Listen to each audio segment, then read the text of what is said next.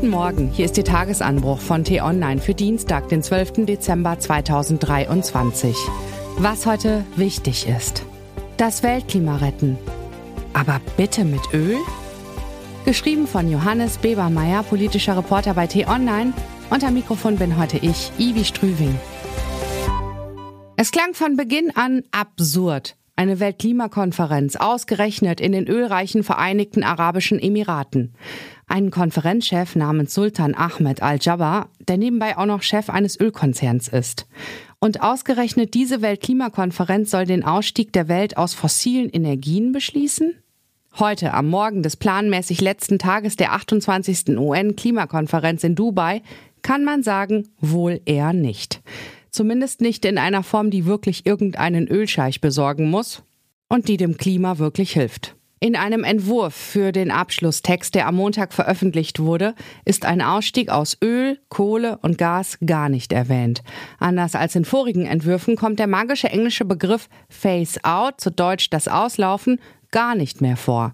Nicht einmal in seiner weichsten Form, nämlich in Verbindung mit dem Hintertürwort unabated, das den fossilen Energien vorangestellt wird.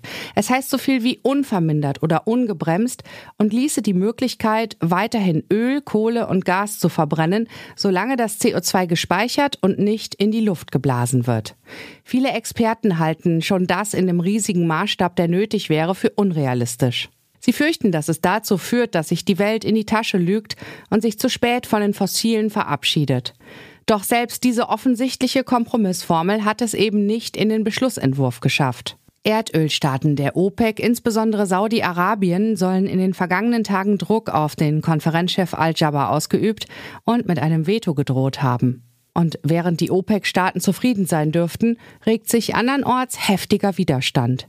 Auf den Marshallinseln im Pazifik zum Beispiel, irgendwo zwischen Hawaii und Australien. Die Marshallinseln sind einer der kleinsten Staaten der Erde und am stärksten vom steigenden Meeresspiegel bedroht. Man sei nicht nach Dubai gekommen, sagte ihr Chefverhandler John Silk, um unser Todesurteil zu unterschreiben und stillschweigend in unsere wässrigen Gräber zu steigen. Die deutsche Außenministerin Annalena Baerbock formulierte weniger bildstark, aber nicht weniger deutlich. Wir können diesen Text nicht unterstützen, sagte sie in Dubai. Der Vorschlag sei eine Enttäuschung.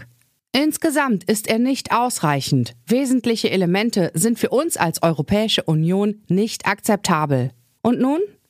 In dieser Form wird der Abschlusstext zumindest nicht beschlossen. Um die Konferenz am heutigen Dienstag wie geplant abzuschließen, müsste sich rechtzeitig ein Kompromiss finden, mit dem alle irgendwie leben können. Gut möglich also, dass die Weltklimakonferenz mal wieder in die Verlängerung geht. Nur ob mehr Zeit für einen halbwegs sinnvollen Kompromiss ausreicht?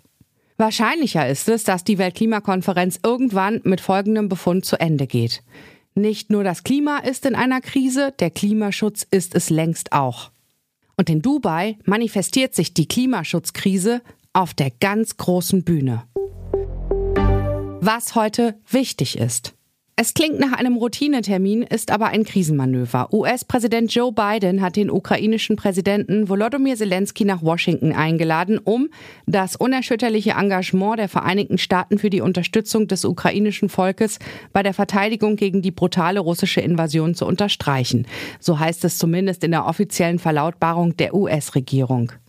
In Wirklichkeit aber muss Zelensky Biden helfen, eine politische Blockade zu lösen, die buchstäblich ukrainische Leben gefährdet.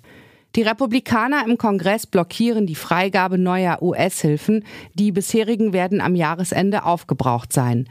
Wichtiger als sein Gespräch mit Biden dürften deshalb die Gespräche mit den Republikanern sein, die Zelensky in Washington treffen wird. Zehn frühere Bundestagsabgeordnete der Linken hat Sarah Wagenknecht für ihr Bündnis Sarah Wagenknecht gewinnen können. Heute wollen sie sich als Gruppe im Parlament formieren, natürlich mit einer Pressekonferenz. Sofern das Parlament zustimmt, bekommt Wagenknechts Gruppe bestimmte Rechte im Bundestag sowie finanzielle Unterstützung. Die verbliebenen 28 Abgeordneten der Linken haben dasselbe beantragt. Und Religionsmonitor 2023. Die Bertelsmann Stiftung veröffentlicht eine neue Studie zu antisemitischen und antimuslimischen Einstellungen in Deutschland. Das war der T-Online-Tagesanbruch, produziert vom Podcast Radio Detektor FM. Immer um kurz nach sechs am Morgen zum Start in den Tag.